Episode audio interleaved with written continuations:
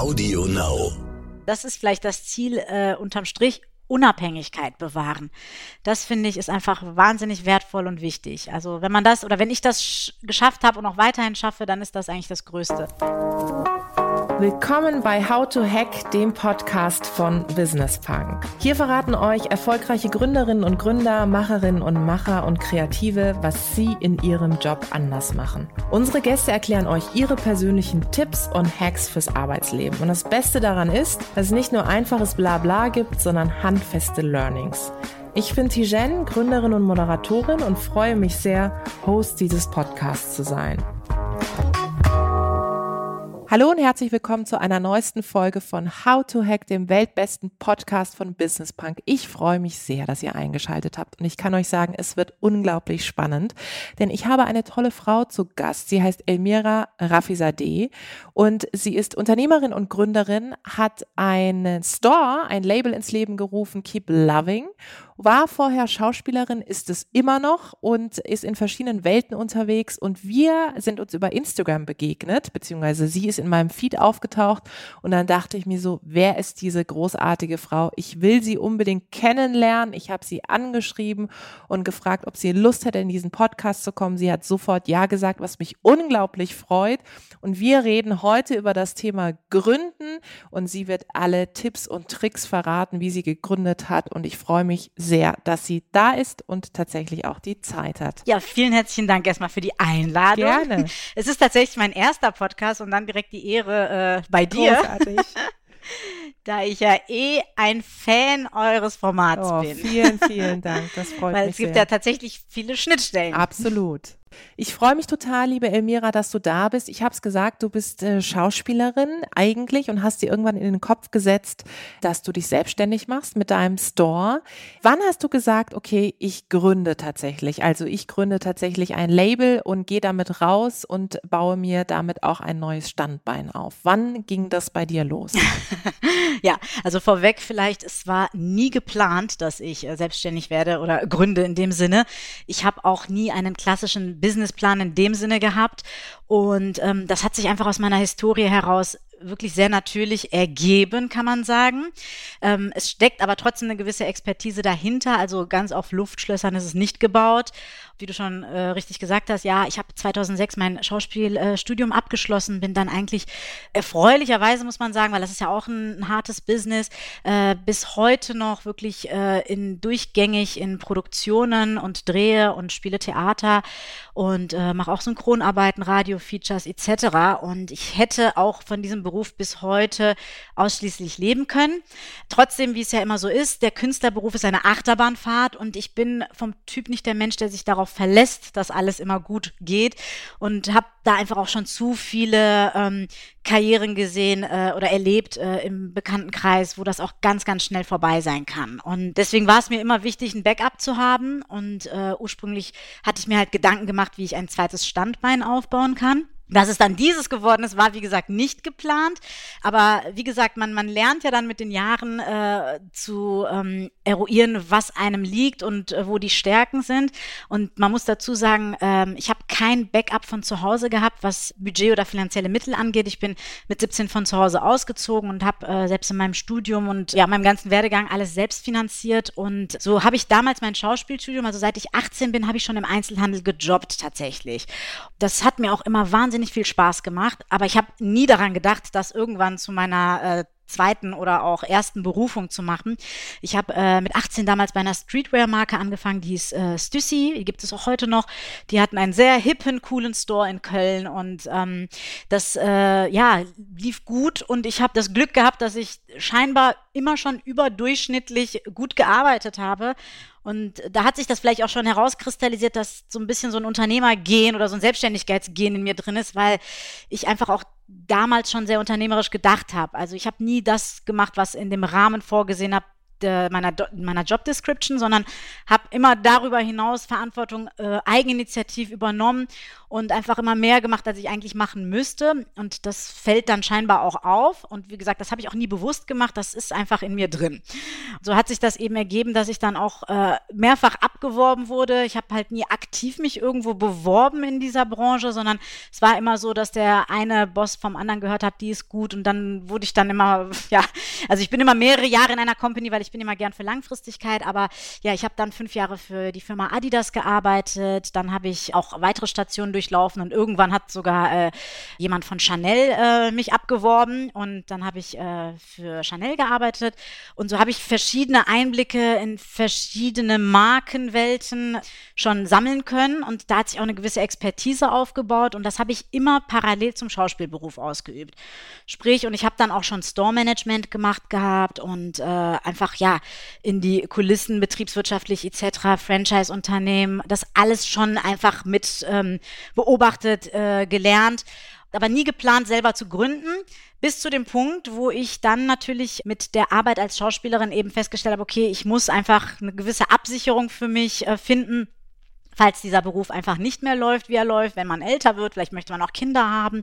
Und dann hat sich das eben so herauskristallisiert, dass das, was ich ja schon jahrelang eh schon mache, dass ich das eventuell auch selber machen kann. Und äh, ja, dann da hat mir dann diese zehn Jahre Berufserfahrung äh, doch sehr, sehr ähm, war mein, meine gute Schule, ähm, weil ich darauf einfach auf dieser Expertise das auch schon aufbauen konnte. Ja, dann ist die Idee geboren, dann ist man damit natürlich eine Weile schwanger gelaufen. Und man, ja, und äh, man muss dazu sagen, ich habe äh, zwischendurch zwei Jahre mit meinem Partner in London gelebt. Und das ist natürlich auch super inspirierend, weil äh, wenn man dann natürlich den Einfluss einer so rast- und ruhelosen äh, Metropole erlebt und da ist ja die Kreativität, die hat ja da so eine, ja, so eine Gewichtung. Und da habe ich das natürlich noch mehr und noch verstärkter gespürt, weil man da so viele tolle Konzepte sieht. Und da habe ich mich dann noch beflügelter äh, gefühlt und gesagt, okay, wenn ich in Deutschland bin, dann, dann geht man das an. Und ähm, yeah. Ja. Absolut. Ich äh, finde, auch wenn man dir folgt, spürt man auch diese Rast- und Ruhelosigkeit an der Stelle. Wenn man deinen Weg so lauscht, merkt man schon, dass du auch ganz viele Hürden genommen hast. Was würdest du sagen, was war so tatsächlich die größte Herausforderung? Und du hast ja von Anfang an wirklich deine Zuschauerinnen und Zuschauer sehr stark auch hinter die Kulissen mitgenommen. Also man sieht wirklich die Ups und Downs. So bin ich ja auch auf dich aufmerksam geworden. Warum ist es dir so wichtig, da den Blick hinter die Kulissen auch über Social Media Media zu zeigen an der Stelle? Also erstmal zu der einen äh, Frage. Also klar, die erste Herausforderung war natürlich eine Location zu finden, ganz klar. Das ist, finde ich, somit das A und O, weil äh, es muss natürlich eine einigermaßen gute Fre Frequentierung mit sich bringen. Dann sind natürlich die Mieten in der Innenstadt und in diesen typischen äh, Lagen äh, heutzutage wirklich kaum bezahlbar für inhabergeführte Stores. Und dementsprechend habe ich mich natürlich schon äh, darauf vorbereitet, dass das ein längerer Weg sein kann, bis es tatsächlich dazu kommt. Äh, das ist wirklich ein bisschen mit Glück verbunden. Wir hatten, äh, oder ich hatte sehr viel Glück, dass wir da relativ schnell was gefunden haben. Ich rede immer von wir, weil ich natürlich viele Leute dahin zugezogen habe, die mir da schon beim Start geholfen haben. Das muss man dazu sagen, weil natürlich bringe ich eine gewisse Expertise mit, aber ähm, irgendwo hat man auch seine Grenzen und mir war es von Anfang von also wichtig von Anfang an eine gewisse Professionalität da anzulegen. Also habe ich mir auch für die Bereiche, wo ich selber das Know-how nicht hatte, auch entsprechende Partner gesucht, die mich da unterstützen im Freundeskreis, im Bekanntenkreis und ähm, das äh, Wichtigste war eben für mich Unabhängigkeit. Das ist bis heute der Fall. Also ich ähm, ja liebe es einfach unabhängig zu sein und äh, vielleicht sind auch deswegen diese zwei Berufsstände für mich, äh, ja, haben sich die ergeben. Und mir war es wichtig, auch eben finanziell unabhängig zu sein. Das heißt, ich habe keinen Kredit aufgenommen, ich habe keinen Gründerzuschuss bekommen ähm, oder all, all diese Mittel, die man eventuell ähm, als Starthilfe nutzen könnte. Ich wollte das mit einem Eigenkapital ähm, auf die Beine stellen.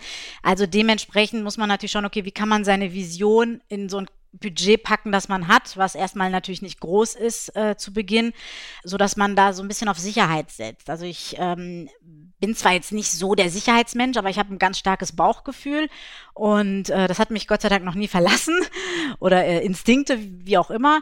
Und ähm, ja, also die Mischung aus die richtige Location finden, äh, bis hin zu das alles in dem Budget, äh, so dass es irgendwie tragbar ist, das war eine Herausforderung.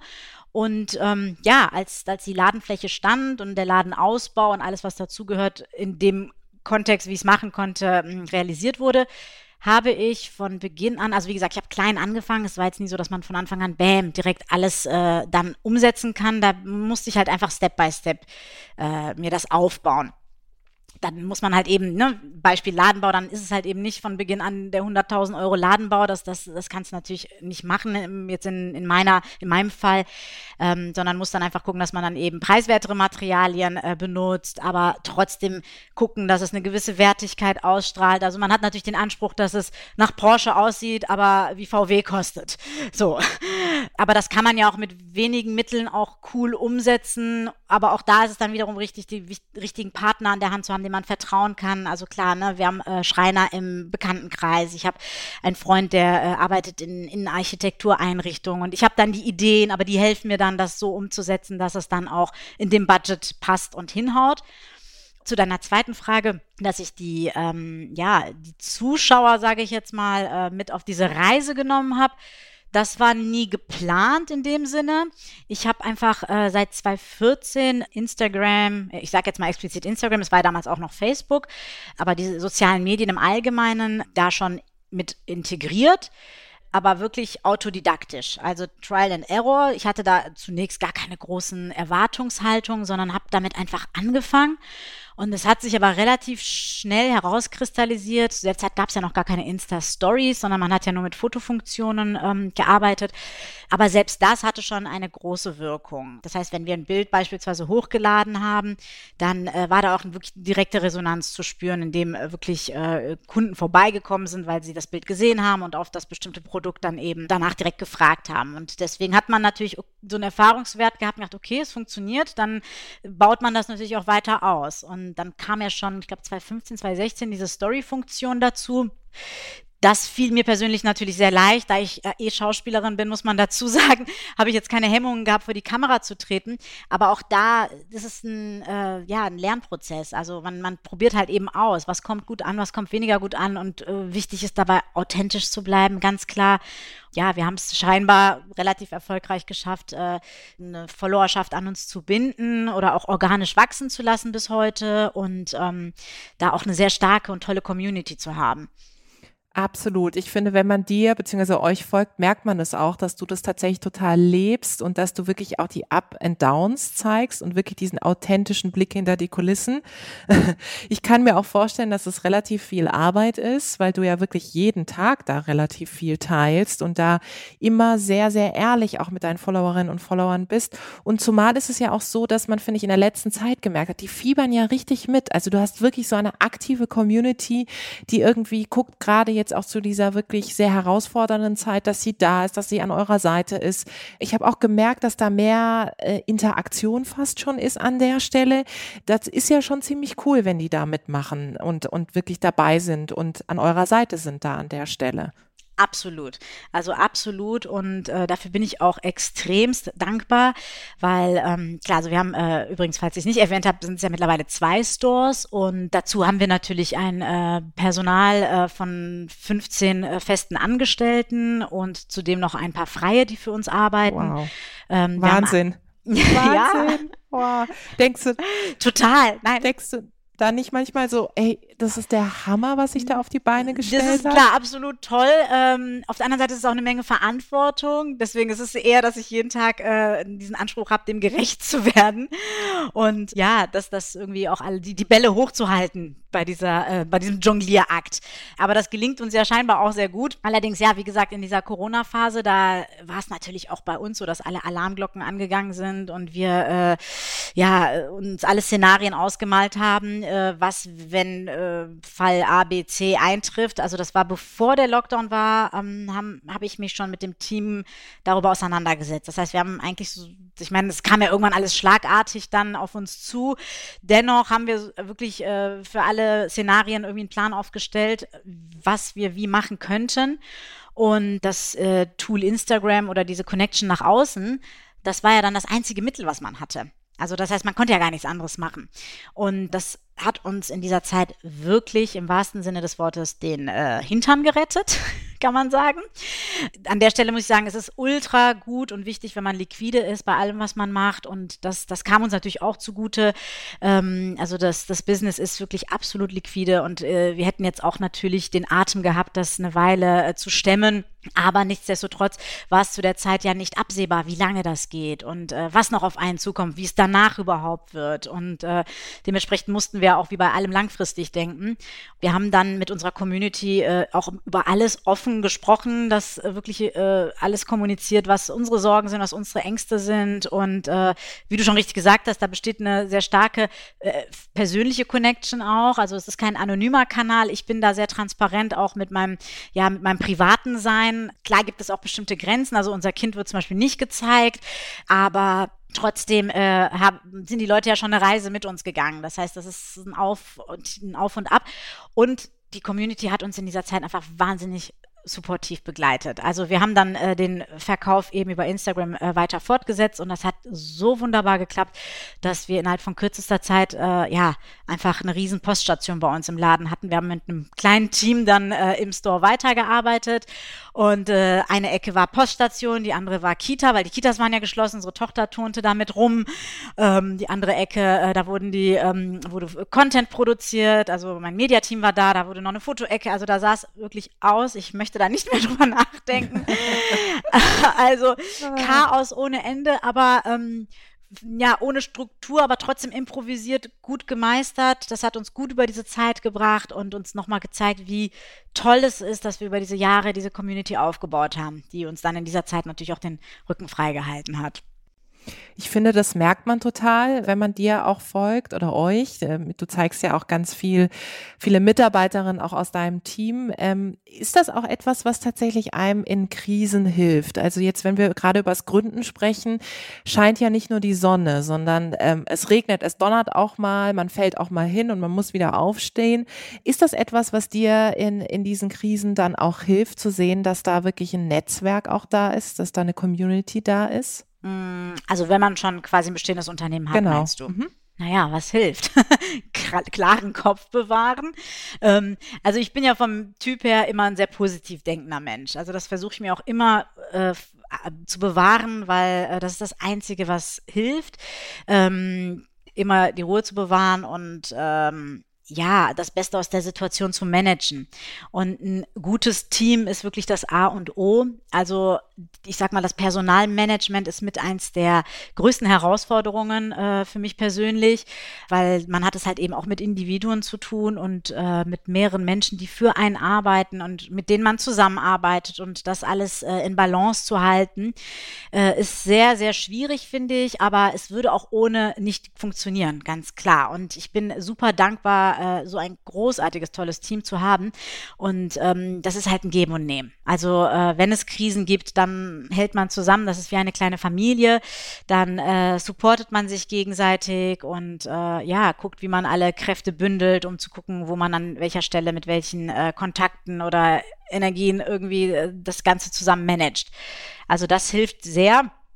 Und das andere ist natürlich, dass äh, ich mir natürlich so ein, so ein, ja, wie so ein Mantra eigentlich, aber es zieht sich auch durch meine Laufbahn durch. Ich habe immer äh, versucht, mich auch mit positiven Menschen zu umgeben. Das ist auch ein Tipp, den ich wirklich jedem geben kann. Also sich einfach immer nach positiven Vorbildern zu richten. Ähm, ich hatte das Glück, auch in den kleinsten Aushilfsjobs, die ich ausgeübt habe, ähm, Chefs zu haben, äh, zu denen ich aufschauen konnte. Also wo ich gedacht habe, so wow, das ist toll und ähm, das war schön, denen über die Schulter zu schauen, auch wenn man irgendwie in, in, in einem Hamsterrad war gewissermaßen. Trotzdem habe ich versucht, aus allem was zu lernen und äh, mir diese positiven Beispiele zu bewahren. Und ähm, ja, eben mit Menschen äh, einfach äh, in Kontakt zu bleiben, die einen auch irgendwie so eine, als Mentoren äh, behilflich sind. Ne? Dass man so Mentoren hat, äh, die einen umgeben, Leute, die einen coachen, äh, Personen, die einfach, wo man äh, ja sich nicht nur inspirieren, sondern auch positiv motivieren lässt. Und das, das ist schon extrem wichtig und das hilft auch aus solchen Krisen, weil äh, natürlich, wenn man gründen will, man muss wirklich einen langen Atem haben und auch Niederlagen einstecken können. Da muss man sich ein hartes Feld zulegen, ganz klar. Aber da ist es halt eben auch wichtig, weil wenn man Menschen hat, die einem immer nur sagen, dass es nicht geht und klein gehalten wird, dann verliert man auch ganz schnell das Selbstvertrauen. Und sich das Selbstvertrauen zu bewahren, das kann man nur, wenn man wirklich Menschen im Umfeld hat, die, ich sag mal in Anführungsstrichen, Macher sind, weil man einfach sieht, hey, es geht. Die schaffen das auch und die sind diesen Weg auch gegangen und ja, sich da einfach an diese positiven Beispiele zu äh, halten.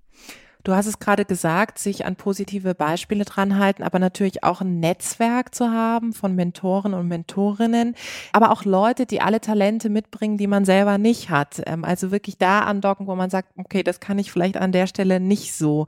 Ähm, wenn wir beim Thema Netzwerk sind, ähm, wie hast du das tatsächlich gemacht und, und was ist dir dabei so wichtig an der Stelle, wirklich auch so ein diverses Netzwerk zu haben von Leuten, die eben alles haben, was du vielleicht an der Stelle nicht mitbringst. Ja, absolut. Also das habe ich ja, wie gesagt, von Anfang an schon fokussiert. Auch da kam es mir wiederum zugute, dass ich eben schon die Erfahrung im, in dem Bereich äh, hatte, weil man hatte natürlich seine Ansprechpartner auf allen Ebenen.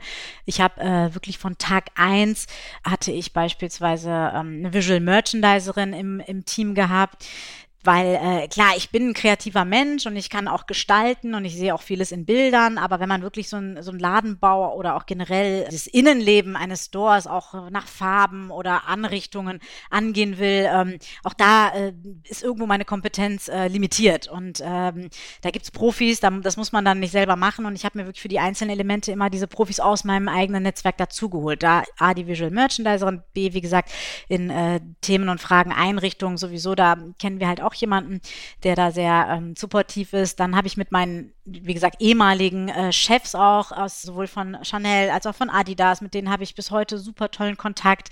Auch mit denen gab es äh, einen regen Austausch. Plus, man muss noch dazu sagen, mein eigener Partner, der hat BWL studiert und auch das ist natürlich, was das betriebswirtschaftliche Know-how angeht, Gold wert, weil man da einfach auch, ja, das Ganze auch nochmal kaufmännisch äh, begleiten kann. Also mein Mann hat ursprünglich einen anderen Job ähm, ausgeübt, mittlerweile arbeitet er auch für mich. Das mal kurz am Rande.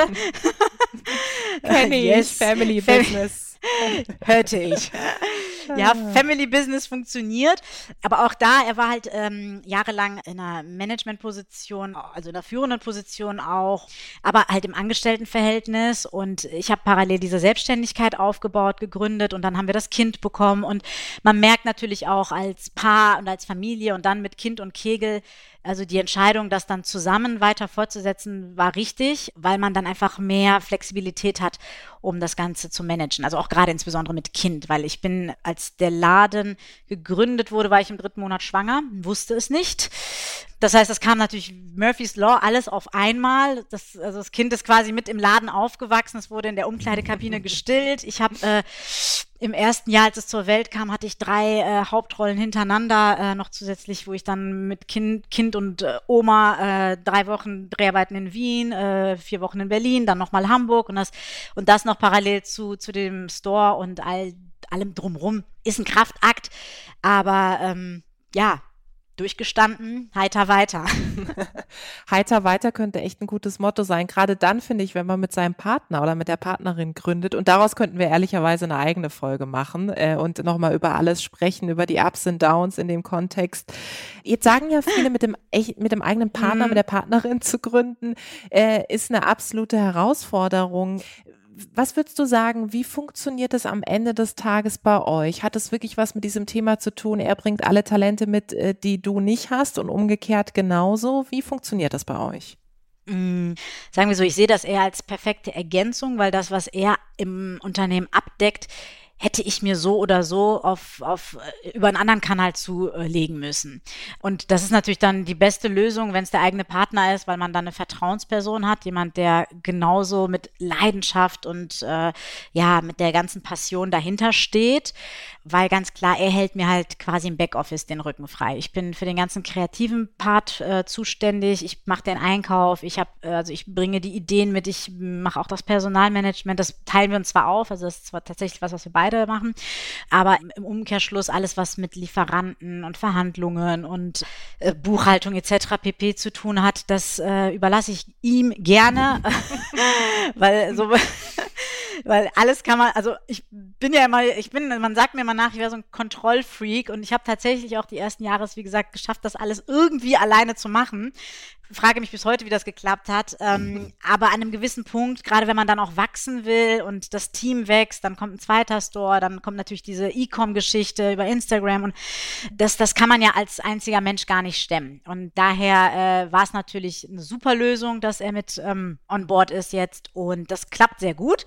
Es ist nervenaufreibend, keine Frage, weil wir sind 24-7 äh, ja, zusammen. Wir organisieren uns, wer holt das Kind ab, ähm, wer kümmert sich darum, wer macht diesen Termin und äh, das, klar, natürlich gibt es da Reibungspunkte, ganz klar. Aber auf der anderen Seite ist es auch eine schöne Ergänzung, äh, das spüren wir und da ist ein gegenseitiges Vertrauen da. Er hat absolutes Vertrauen in das, was ich erarbeite und ich habe absolutes Vertrauen in dem, äh, wo er mir zuarbeitet. Und ähm, ja, am Ende des Tages, wenn Entscheidungen äh, antreffen, wo wir nicht einer Meinung sind, da sagt er auch mal ganz klar, okay, du Elmira hast 51 Prozent. also das letzte Wort habe ich hab immer ich, weil es einfach, wie gesagt, äh, gut gelöst. ja, ne? weil ähm, ich kenne das so gut, was du beschreibst, weil äh, bei uns heißt es immer, Marco ist Außenminister und ich bin Innenministerin, also insofern und und er bringt tatsächlich auch alle Talente mit, äh, die ich nicht habe und ich bin ehrlich gesagt auch sehr froh, weil es äh, so viele Bereiche gibt, wo ich sage, okay, das ist besser, dass er das macht, gerade auch so im operativen Geschäft. Äh, also insofern kann ich das total gut nachvollziehen. Wenn wir jetzt nochmal in den Punkt springen, du hast vorhin erzählt, dass du dir das wirklich alles selber aufgebaut hast. Du hast ähm, äh, kein irgendwie Funding, du hast wirklich selber ganz viel Geld da reingesteckt. Ähm, du hast auch nicht den, ich sag mal, Unternehmens-Background in Anführungszeichen. Also hast da wirklich sehr, sehr viel selber reingegeben. Jetzt, wenn man sich die Debatte rund um Unternehmertum in Deutschland anguckt, ist ja häufig so das Thema, kann man das eigentlich lernen? Es gibt Gründerunis, es gibt ganz viele Programme heutzutage. Was würdest du sagen? Ist es wirklich so, dass man, dass man Gründen, ja, für Gründen eine Ausbildung machen kann oder lernen kann? Oder ist es tatsächlich äh, Learning by Doing an der Stelle? Wie war das bei dir? Oder was würdest du tatsächlich auch anderen Leuten mitgeben, die jetzt auch zuhören, die vielleicht auch mit der Idee spielen, sich eines Tages selbstständig zu machen an der Stelle? Ich finde durchaus, dass man sich das anlernen kann. Ähm, ich finde aber, wie ich schon eingangs gesagt habe, dass man sich eben für Bereiche, in denen man sich eben nicht gut auskennt, das lieber auch Profis überlässt, weil ähm, ich kenne halt eben auch genug Beispiele von Gründern, ich sage jetzt mal explizit jetzt aus meiner Branche Einzelhandel ähm, oder Boutique, weil viele junge Mädchen schreiben mir auch ganz oft, oh, das ist so toll, was du machst und äh, ich würde jetzt auch gerne eine Boutique aufmachen und was, was muss ich mir, was muss ich denn dafür tun? Und die sind Anfang 20, sind gerade aus der Schule raus und ähm, dann muss ich immer schlucken, weil ich will denen natürlich nicht den Traum oder diese Hoffnung nehmen. Auf der anderen Seite weiß ich ja auch, was das alles mit sich bringt und dass das nicht mal eben gemacht ist und erst recht nicht, wenn man nicht schon eine gewisse Erfahrung dann doch mitbringt. Also ich sage immer den Leuten, okay, macht erstmal euer Studium, habt erstmal eine Grundlage und äh, egal was es dann wird, ein BWL-Studium schadet nie, das muss man einfach ganz klar sagen. Und äh, vielleicht noch da auch am Rande, ich habe ja auch noch ein Fernstudium mit Kultur- und Medienmanagement, also ich kann wirklich mit Zahlen umgehen, ich habe ein Verständnis, ich kann rechnen für diese Themen auch. Und äh, aber auch wenn man das nicht kann, es gibt ja auch Leute, die sind nur kreativ und können diesen Teil nicht abdecken, aber Beispiel äh, eben äh, von, von diesen Menschen, die dann, also ne, auch Freunde von mir, die dann irgendwie sagen, oh, ich würde ja gerne mein eigenes Café gründen, haben aber noch nie in der Gastro gearbeitet. Ich dann denke, Leute, das, ne, also vielleicht sollte man das erstmal gemacht haben, um zu gucken, okay, kann ich überhaupt diesen Rhythmus standhalten? Kann ich äh, damit überhaupt umgehen, den Kundenservice, all das, was das mit sich bringt? Und die Leute sehen natürlich immer das Ergebnis, die sehen natürlich nur den Erfolg, aber der Weg dahin ist ja, das sieht ja keiner sieht ja keiner, dass ich vielleicht auch erstmal zehn Jahre gedient habe, in Anführungsstrichen, bevor ich herrschen konnte. Und äh, um das jetzt mal ganz äh, platt auszudrücken, oder dass ich da natürlich auch wirklich äh, auch, auch viel Herzblut und viel Schweiß und viel Tränen im Vorfeld investiert habe. Und äh, das, das sieht ja keiner. Die, die, da, ne, das ist ja so dieses Prinzip wie mit Rappern, die dann alle cool irgendwie mit ihren dicken Goldketten da äh, irgendwo in einer äh, Villa am Pool mit äh, zehn Bitches rumtanzen und alle denken, boah, geil, das will ich auch.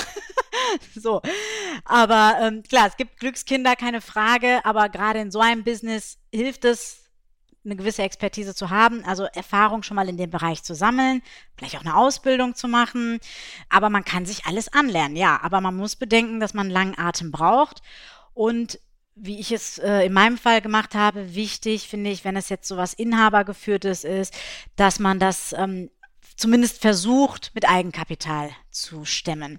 Also das ähm, finde ich schon extrem wichtig, weil ähm, das kann so schnell auch in die Hose gehen. Und wenn man dann da steht vor einem Scherbenhaufen und es hat nicht funktioniert, das kann so viele verschiedene Gründe haben. Äh, dann ist man erstmal vor einem existenziellen Aus und das, das dann wieder irgendwie umzukippen, das ist schwierig. Also deswegen mir war es extrem wichtig, dass ich da äh, irgendwie sicher bin und deswegen erstmal mit kleinem Budget anfange und Step by Step hat sich das aufgebaut. Und jetzt natürlich klar, wenn ich jetzt wollen würde, könnte ich jetzt fünf Läden direkt gründen, noch obendrauf und hätte da jetzt und müsste auch nicht zu einer Bank. Also das, das, das kann ich stanzen. Aber das ist Aufbauarbeit. Und ähm, da, ja, da lieber erstmal so, also kann ich jetzt nur für mich sprechen, lieber erstmal kleine Brötchen backen. Es hängt natürlich auch mal von der Größe ab, die man erstmal auch realisieren will. Klar, wenn man jetzt irgendwie direkt eine Kette stanzen will, da muss man natürlich mit Investoren und äh, das ist aber eine ganz andere Nummer. Also ähm, das war ja nie mein Ziel. Also von daher, ja, in meinem Fall war es schon richtig, das da wirklich äh, mit dem Eigenkapital zu starten. Emira, wir sind tatsächlich fast am Ende, aber zum Schluss äh, äh nochmal, wenn wir jetzt nochmal so einen Blick in die Glaskugel werfen, das ist ja mal nicht ganz einfach, aber trotzdem, was für ein Typ bist du? Bist du jemand, die wirklich äh, so, so einen Plan hat, die sich dann hinsetzt und sagt, okay, das und das will ich irgendwie in fünf bis zehn Jahren erreichen, der dann natürlich auch äh, an der Stelle ganz leicht umzusetzen ist? Oder äh, bist du eher jemand, die sagt, okay, ich lasse vieles auf mich zukommen und verrat uns doch mal, was hast du noch für deine Zukunft, für die Zukunft von Keep Loving an der Stelle geplant? Wie du vielleicht schon gehört hast, ich bin nicht der Fünfjahresplan-Typ. Ich hatte ja auch keinen Businessplan. Deswegen, also ich finde, das ist auch heutzutage alles so schnelllebig und äh, Trends und Zeitgeist und Medien, die sind ja so rasant im Wandel. Deswegen ähm, kann ich das gar nicht sagen, ehrlich gesagt. Also es ist jetzt gar nicht so, dass ich ein Ziel habe, also ich bin schon fokussiert, aber es ist eher so, dass, dass ich äh, permanent mit Ideen jongliere und mich freue, wenn ich die umsetzen kann. Und klar, eines der Ziele ist natürlich dieses E-Com-Thema ähm, weiter auszubauen, aber auch da jetzt nicht so, wie man es vielleicht aus dem im klassischen Sinne kennt. Also wir gucken auch da nach einer Lösung, dass es authentisch ist und dass es auch zu uns passt und ähm, dass, dass wir da nicht in, in, Anonymität versinken, wie es vielleicht in einem gängigen Online-Shop der Fall ist, ähm, weil eben diese, diese äh, Arbeit, die wir mit, mit Instagram bisher äh, ausüben, mit unserer Community, die ist halt einfach sehr persönlich und sehr verbindlich und das würden wir uns gerne auch beibehalten. Und ähm, ja, das wäre etwas, was wir natürlich weiter äh, fokussieren. Aber ja, Ziele, keine Ahnung. Also ich sehe schon, du hast äh, ganz, ganz viel vor an ja. der Stelle und hast äh, tatsächlich, finde ich, wie, wie ich finde, einen ganz, ganz tollen Blick hinter die Kulissen deiner Arbeit gegeben. Es hat mir super viel Spaß gemacht, liebe Elmira, und man sieht, dass du wirklich, ja, mit voller Kraft und Energie dahinter bist und, und wirklich für das einstehst, was du machst. Und das sieht man auf Instagram, das haben wir jetzt äh, tatsächlich live auch von dir gehört. Also insofern äh, war das ganz großartig und ich glaube, ganz viele Menschen haben für sich jetzt Mut, Spirit, Motivation, Inspiration über dieses Gespräch mitgenommen, was ja auch Sinn und Zweck des Ganzen ist, vor allem auch aufzuzeigen, dass man gründen kann, ohne irgendwie einen riesengroßen Background oder eine riesengroße Basis an der Stelle zu haben. Insofern ganz, ganz toll. Dankeschön. Vielleicht noch eine ganz kleine letzte Sache und das würde das abschließen, was du gesagt hast, weil äh, das ist vielleicht das Ziel äh, unterm Strich Unabhängigkeit bewahren. Das finde ich ist einfach wahnsinnig wertvoll und wichtig. Also wenn man das oder wenn ich das geschafft habe und auch weiterhin schaffe, dann ist das eigentlich das Größte. Ja, danke schön. Danke dir, da bin ich mir sicher. Vielen Dank, Vielen Dank. Elmira. Danke. Vielen Dank da draußen fürs Zuhören. Ich hoffe, es hat euch gefallen. Lasst uns gerne Feedback da, Verbesserungsvorschläge, was wir besser machen können sollen, was wir vielleicht genau so behalten sollen. Abonniert uns fleißig auf iTunes oder Spotify. Ich freue mich aufs nächste Mal.